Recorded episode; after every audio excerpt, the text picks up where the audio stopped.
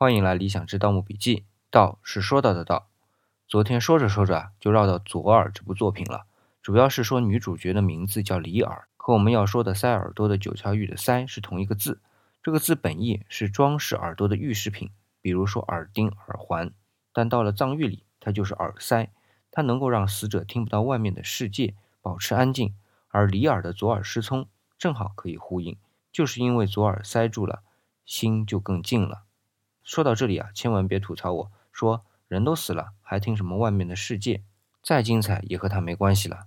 但是古人就不这么认为，他们认为啊，人的去世总是会有回来的一天，这至少对于亲人是一种期盼吧。虽然如果真回来了，很多人还是会怕的。好，到今天啊，我们《盗墓笔记》系列就已经做了四十八期了。基本上从周到汉的墓葬形制、礼制都理了一下。